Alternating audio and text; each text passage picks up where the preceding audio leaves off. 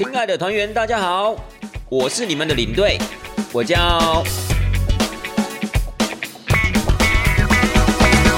Hello，各位亲爱的听众朋友们，欢迎回到带团这档事儿，我是领队。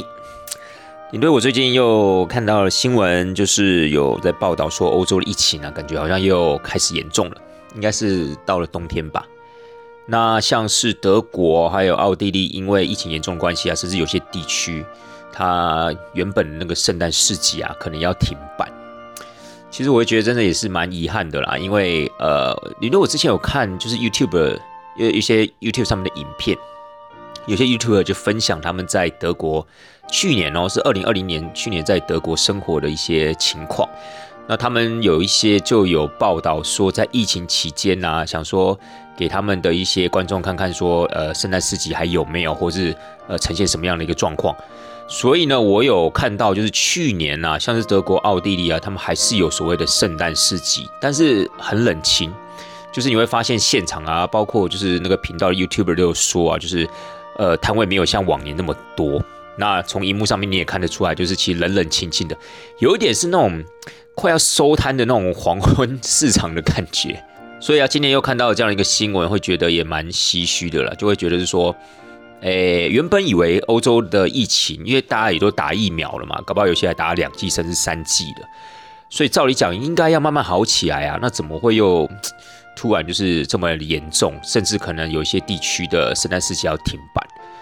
那我会觉得那是很可惜的一件事情啊，因为其实过圣诞节对欧洲人来讲是很重要的，所以我会觉得说像这种重要时间点，然后出现的这样子的一个疫情的严重性，我觉得蛮蛮可惜的。那另外一方面呢，也会觉得就是说，其实，在台湾真的蛮幸福的，因为你想想看，台湾包括像是新北市啊，或是台北市，甚至一些外县市的一些县市政府，可能呢，也大概在十二月份开始啊，就会陆陆续续有一些圣诞活动之类的。像新北市每年在那个板桥远东百货那个地方，不是都有很圣诞的椰蛋城嘛？今年好像也是预计在十二月初啊就要开始。对了，我觉得台湾真的是在呃大家一起努力的情况之下，让我们的生活其实一切慢慢的恢复正常。纵使说呃，如果依照平常的一些情况来比较的话，我们当然可能我们自己本身的圣诞市集办起来，当然不会会有像欧洲那么传统的一个感觉。可是你看，在这种疫情时分呢，我觉得有这样的一个圣诞市集，而且大家可以很轻松、很放心的去感染这样一个圣诞气息，我觉得是一件很很美好的事情啊。如果你看看这种。欧洲的情况的话，好了，亲爱的大家，那我们今天呢，其实最主要就是要跟大家来分享一下这个所谓的欧洲的圣诞市集啊，或是耶诞市集。那我个人会觉得这样子的一个活动，真的是在冬天前往欧洲啊，最美好而且最值得期待的一件事情。因为各位听众朋友可能呃不太清楚，就是说其实呃冬天的时候去到欧洲啊。相对来说，并没有这么的适合，因为其实欧洲在冬天的时候，我们都知道它比较冷嘛。那可能有觉得说，哎，冷有什么关系？冷就多穿衣服就好啦。而且欧洲在室内，不管是在车内或是在呃餐厅、饭店里面都有暖气，这是事实没错啦。而且有一些喜欢看、特别喜欢看雪或者感受那种下雪那种气息的观众朋友、呃听众朋友的话，应该更向往那种冬天冰天雪地的那种世界。但是其实最主要还有一个原因，可能是大家。一般来说不太容易注意到，就是所谓的日照的长短。那么欧洲地区呢，尤其是中欧又或是中北欧一带的话，其实他们的纬度都是比较高，所以在冬天的时候啊，他们的日照时间啊相对都是比较短的。那有多短呢？大概就是早上大概八点半左右才天亮，然后下午可能四点四点半左右就天黑了。所以这样的一个时间，如果去欧洲玩的话，不管您今天是自助旅游也好，或是参加团体也好，其实你的行程上面都会受到很大的一个限缩。那甚至呢，如果是参加团体旅游的话，有时候在时间的操作上面的话，可能没有来的这么的充裕，有可能会牺牲掉你的自由活动时间，又或是在走正常行程的时候，可能就会相对来讲就会比呃在日照时间充足的情况之下，要少了那么一点点。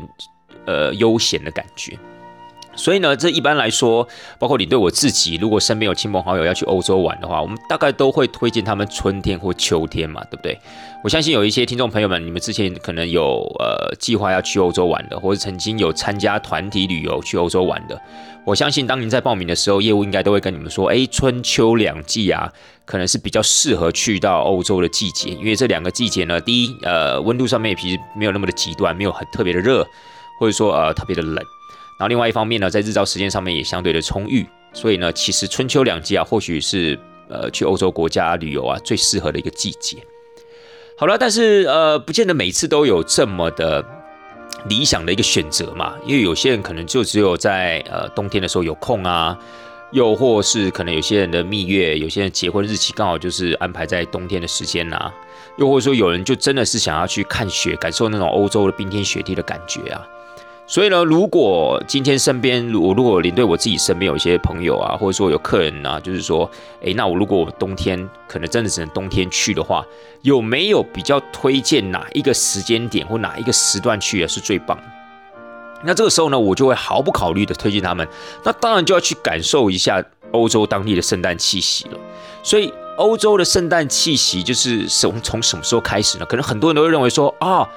OK，如果要感受欧洲圣诞气息的话，应该就差不多就是过圣诞节那段时间嘛，大概就前后一个礼拜啊，是最棒的，对不对？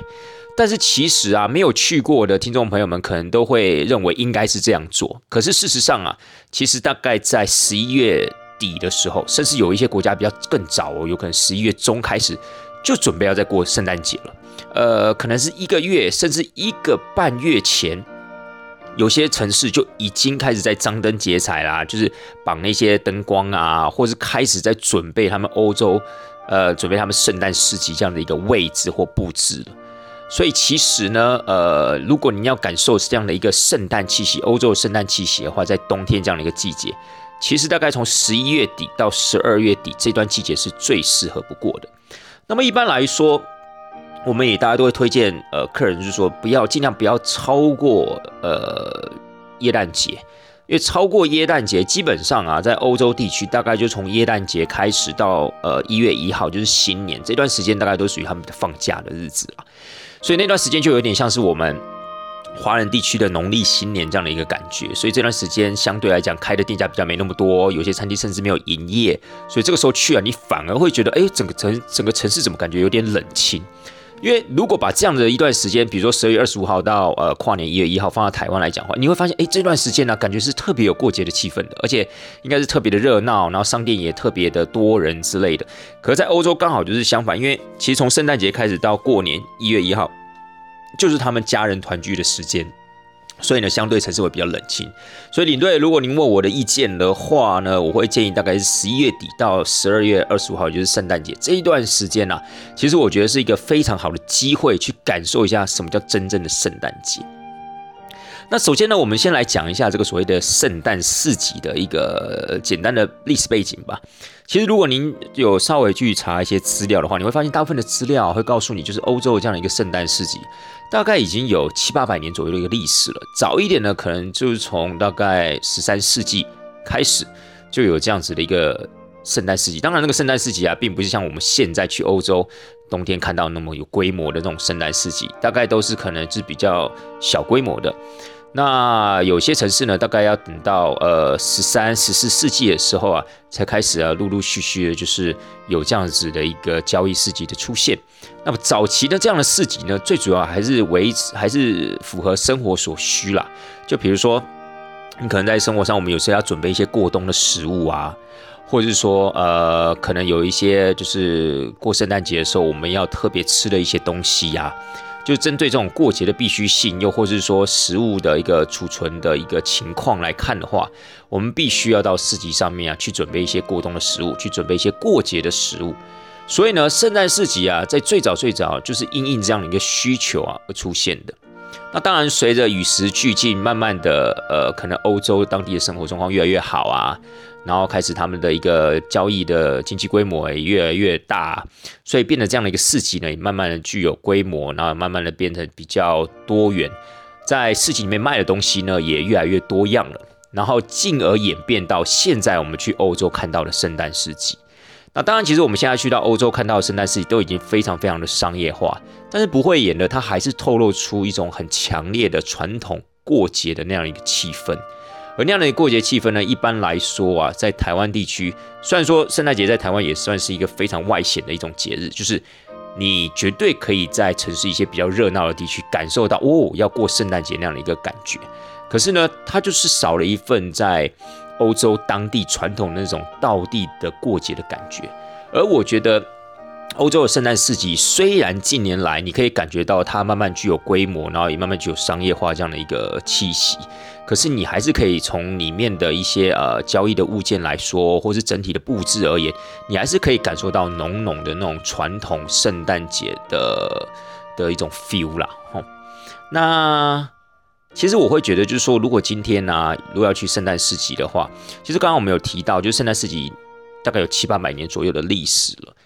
但是呢，它一开始啊所存在的地方，大概就是以德国、奥地利为主，所以它的发源啊，如果你去探究其发源的话，大概会蛮多的文献都告诉你，大概就是从所谓的中欧地区，尤其是德国、奥地利一块啊，开始怎么样，开始有这样子的一个交易的市集。那所以啊，其实在这两个，包括像德国或是所谓奥地利，其实就是中世纪所谓的神圣罗马帝国。那这两个地方的他们这样子的一个所谓的圣诞市集呢，其实是最有最具传统性质，而且其实也是规模最大的。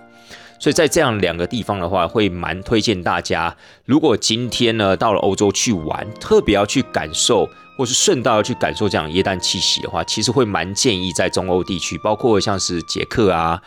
法国啊、德国啊、奥地利啊这些国家，其实也不是说其他国家没有，因为事实上七八百年来这样的一个演进呢，慢慢的它也感染到了就是中欧其他地区的那种欧洲国家，包括像是斯洛维尼亚、克罗埃西亚啊，包括像意大利啊，或是如果北边地区的话，包括北欧的一些国家，甚至还有英国，其实也都有所谓的耶诞市集、圣诞市集。但是事实上，如果你要感受比较传统的，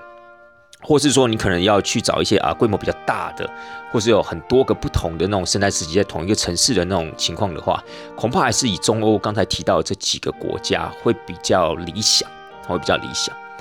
好了，那简单的讲完这个圣诞市集的一个来源以及它的一个发源地之后，甚至还建议了大家，就是说如果现在去到欧洲，可以去到哪一些国家去感受这种最道地或最有规模的这种圣诞市集。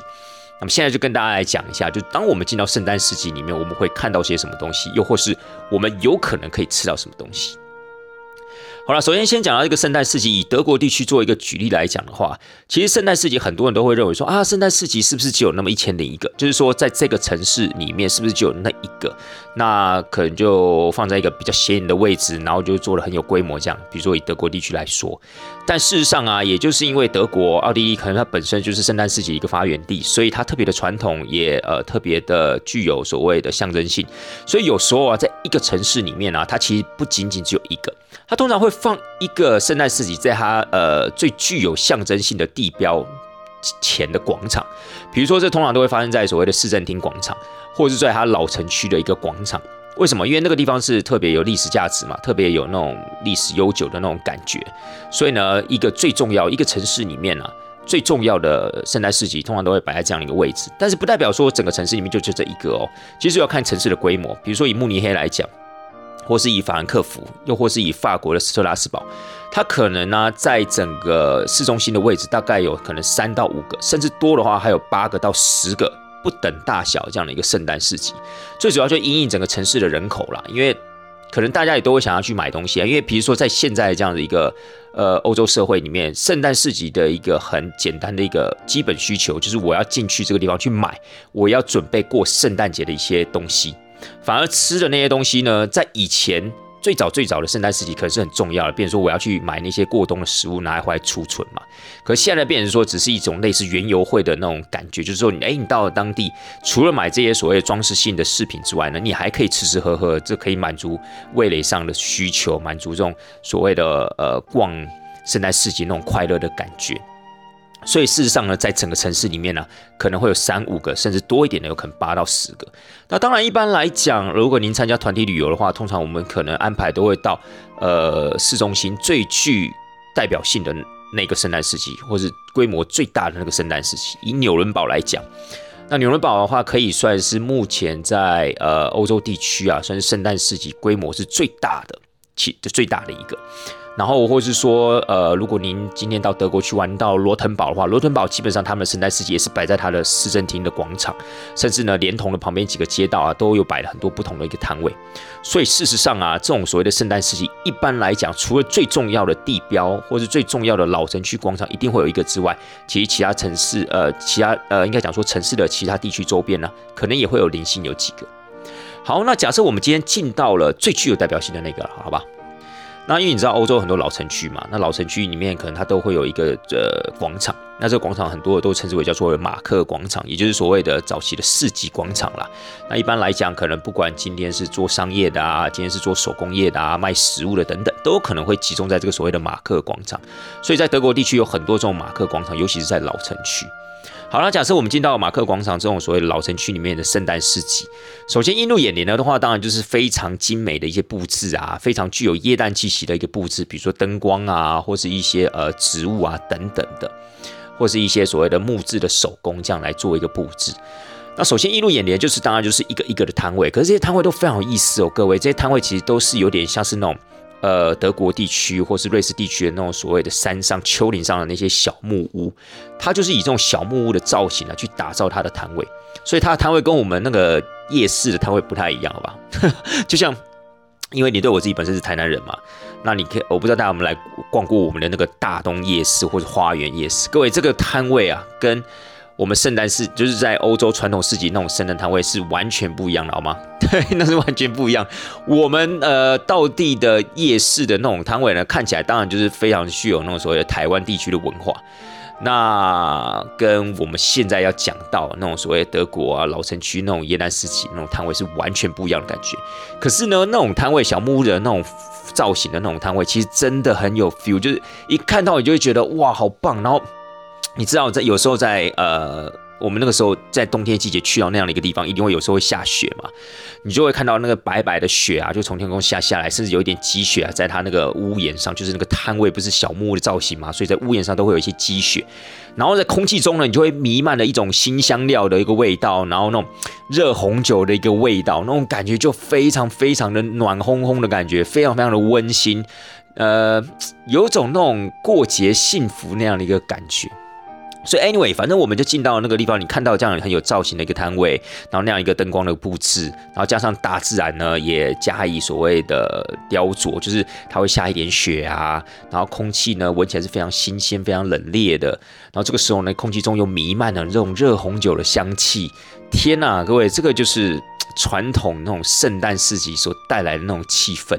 而那种气氛是非常非常吸引人的，因为毕竟在台湾你不常看到。台湾虽然说过圣诞节是变成一种非常热门的一个活动，但是事实上这种所谓的传统的圣诞市集呢，并不常出现在我们的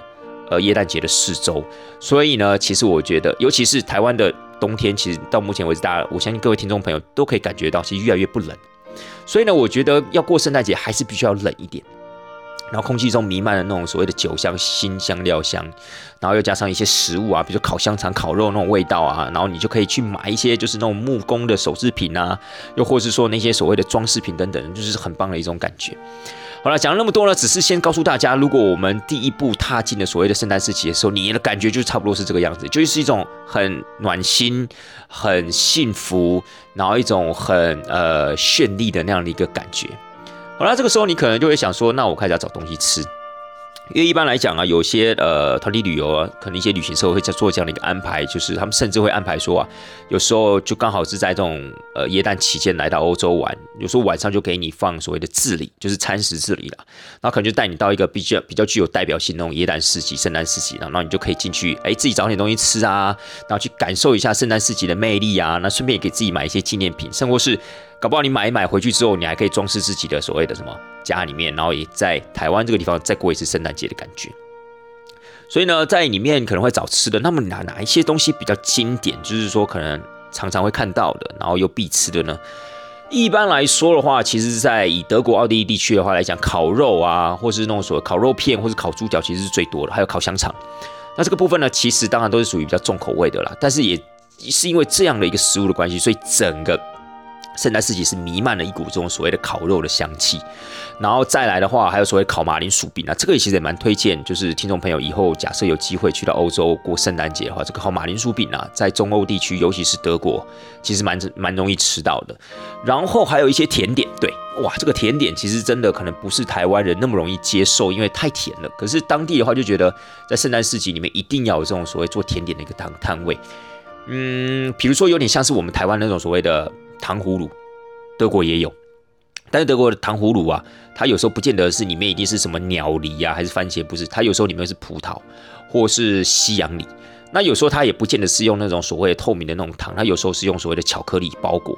就是包在整个水果的外面。但其实它的那个意涵就很像我们的糖葫芦了。那这种摊位其实，在圣诞市集里面也很多，然后还有一些哦，还有一些特别喜欢卖坚果的。可是那种坚果，坦白讲，我不认为是非常非常有特色，但却是在德国或奥地利当地蛮道地的这样子的一个小点心的那种摊位，一定会有的，一定会有的。那接下来我要跟大家推荐一个比较特别，就是说，以上这些东西呢，其实都看自己啦，因为有些人可能会觉得甜食太甜，有些人可能会觉得啊，那些所谓的烤香肠啊、烤猪脚啊，可能又太咸，因为大家也知道，就是欧洲比较重口味嘛。但是呢，如果要我推荐一样在圣诞世界里面呢，一定需要品尝的一个东西的话，我一定会推荐大家热红酒。为什么要推荐大家热红酒？因为热红酒，我必须坦白讲，我一开始接触到热红酒的时候，其实我也不是那么爱，因为我本身并不是那么喜欢肉桂这样的一个香料的人。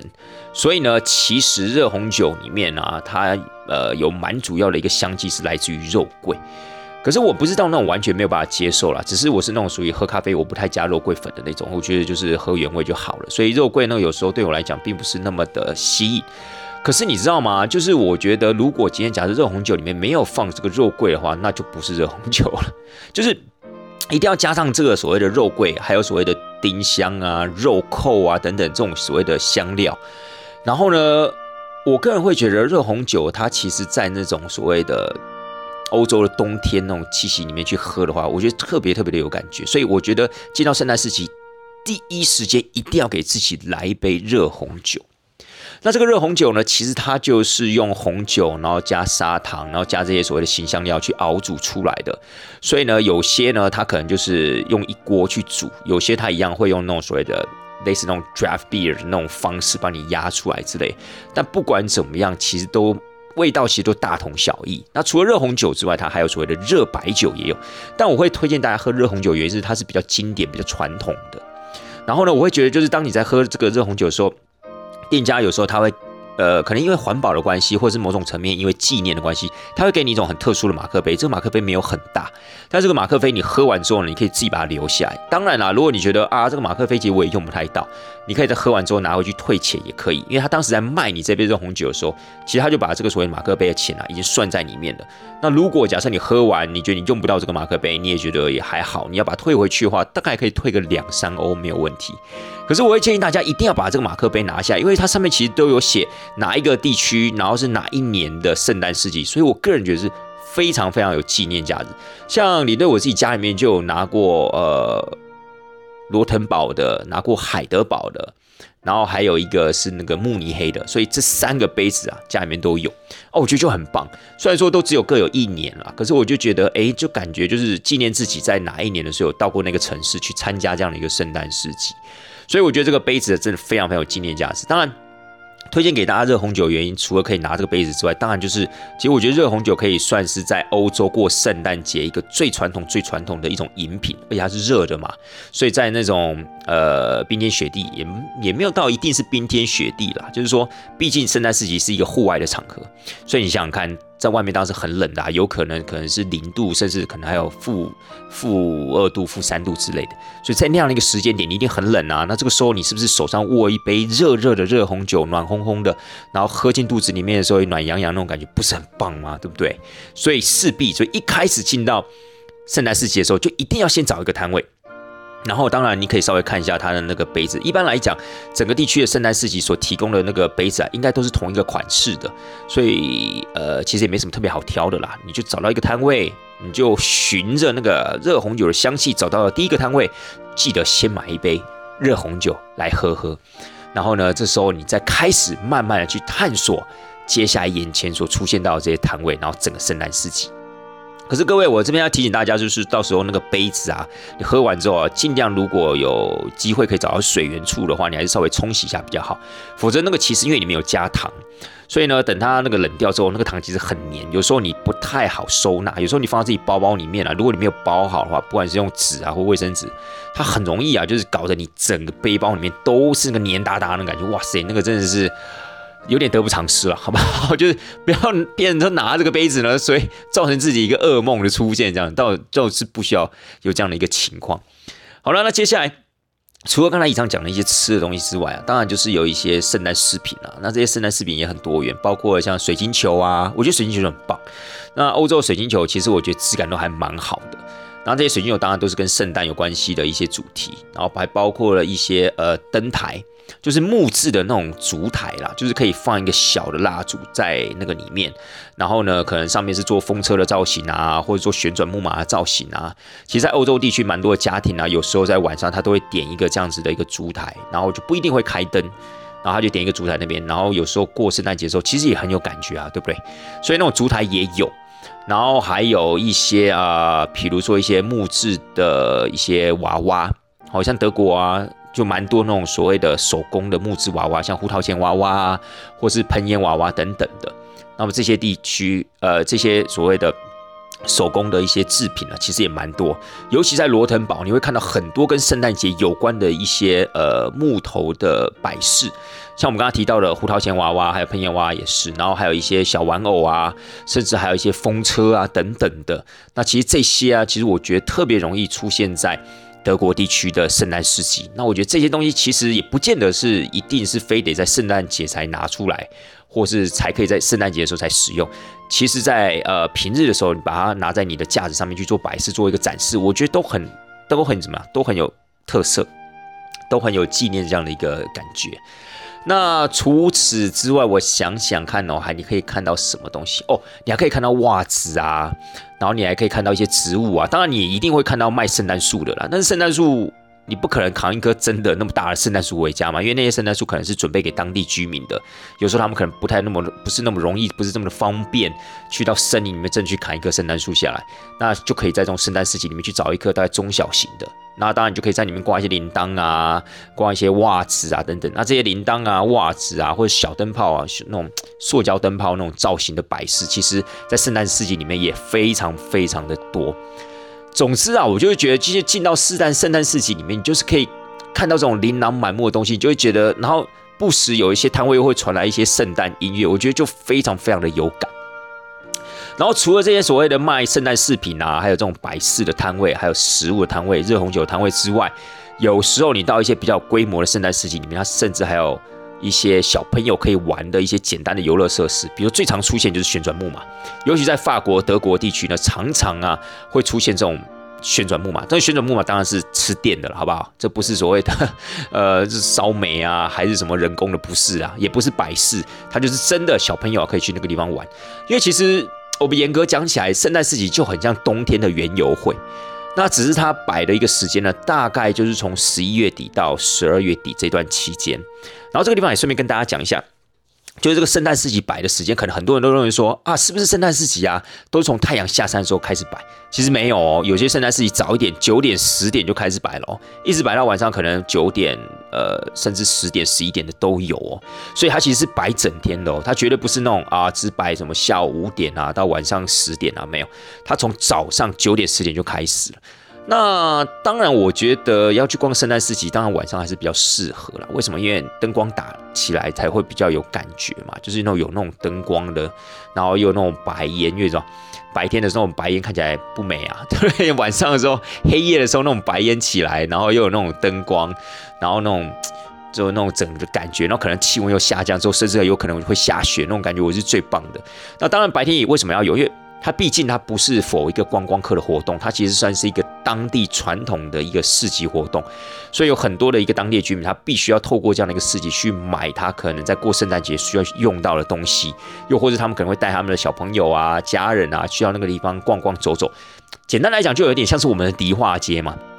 就是有点像我们要过年之前不都要去办年货嘛，要去买一些南北干货等等，所以这我觉得是同样的意思啦。就像其实我们迪化街也不是只有在过年那个时候在摆啊，搞不好过年前可能半个月、一个月就开始陆陆续续就有很多这样摊位摆出来，然后我们有很多的当地人会到那个地方去准备年货啊，买一些糖果啊，对不对？过年的时候有些亲朋好友来家里面就可以发给他们，其实我觉得是一样的意思。但是当然我会觉得就是圣诞节这种感觉，我会觉我会觉得更加的迷人啦。我觉得会，呃，尤其是在欧洲地区过这种活动的话，我觉得特别的有感。那刚刚提到就是规模比较大的，他甚至就会准备一些游乐设施，可以让小朋友去玩，然后有那种所谓的园游会的感觉，就冬天的园游会。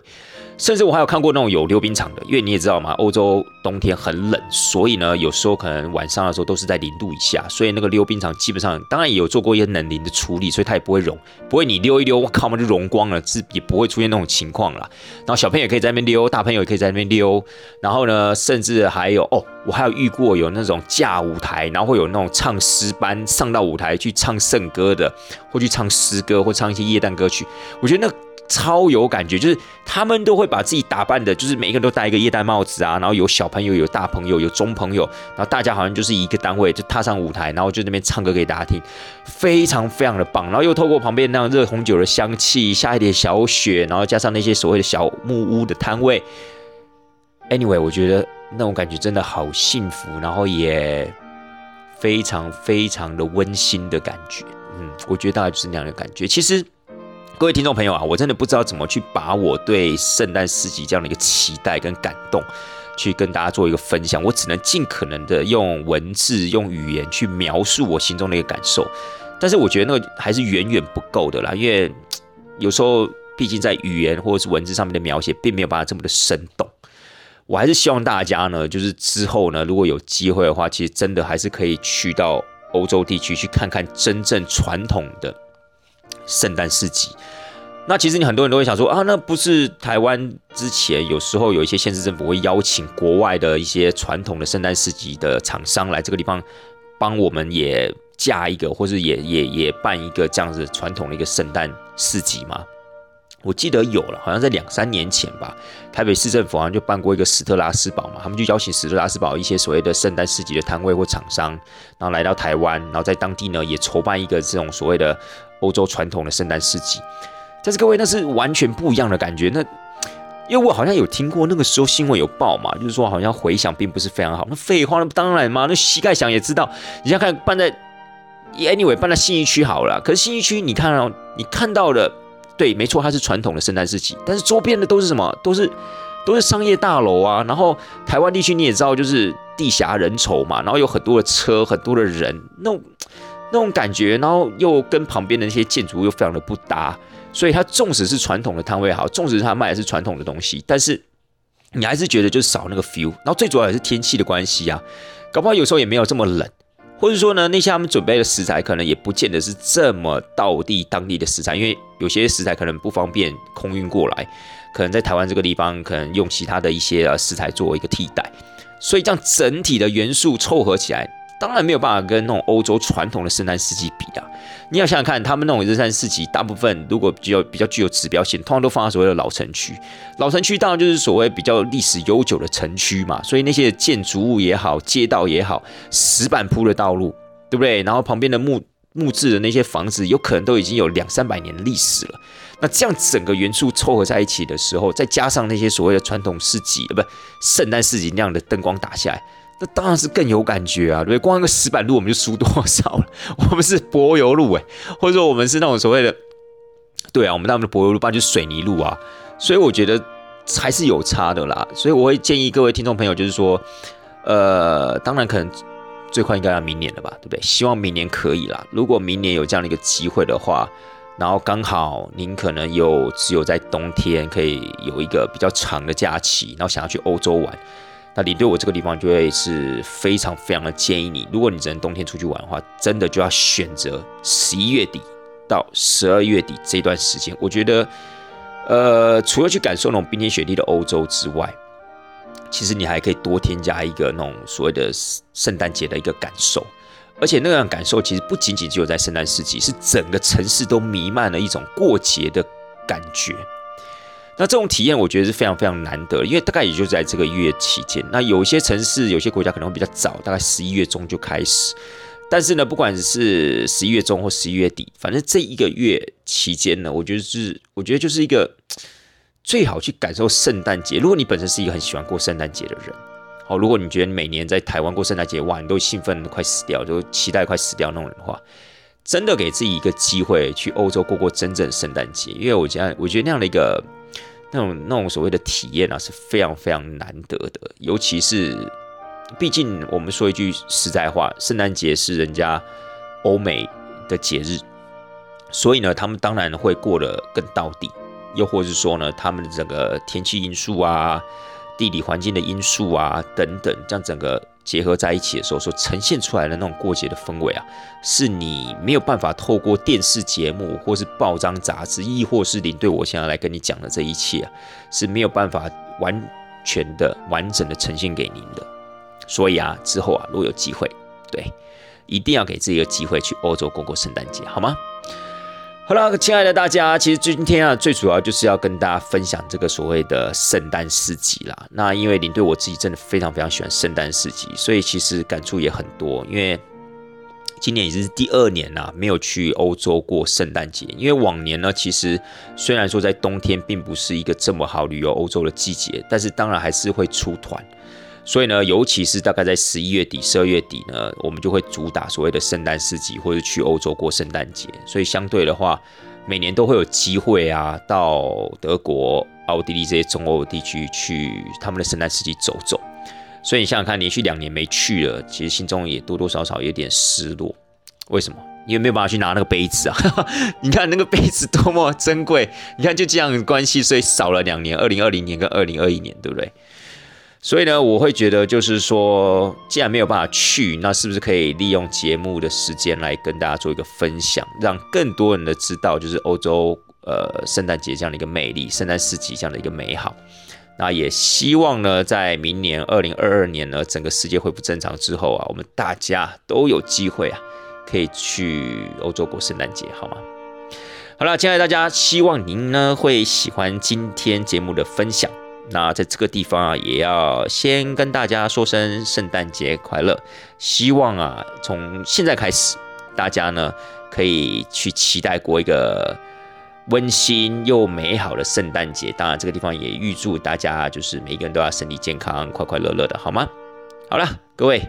带团这档事儿，我们就下次见喽，拜拜。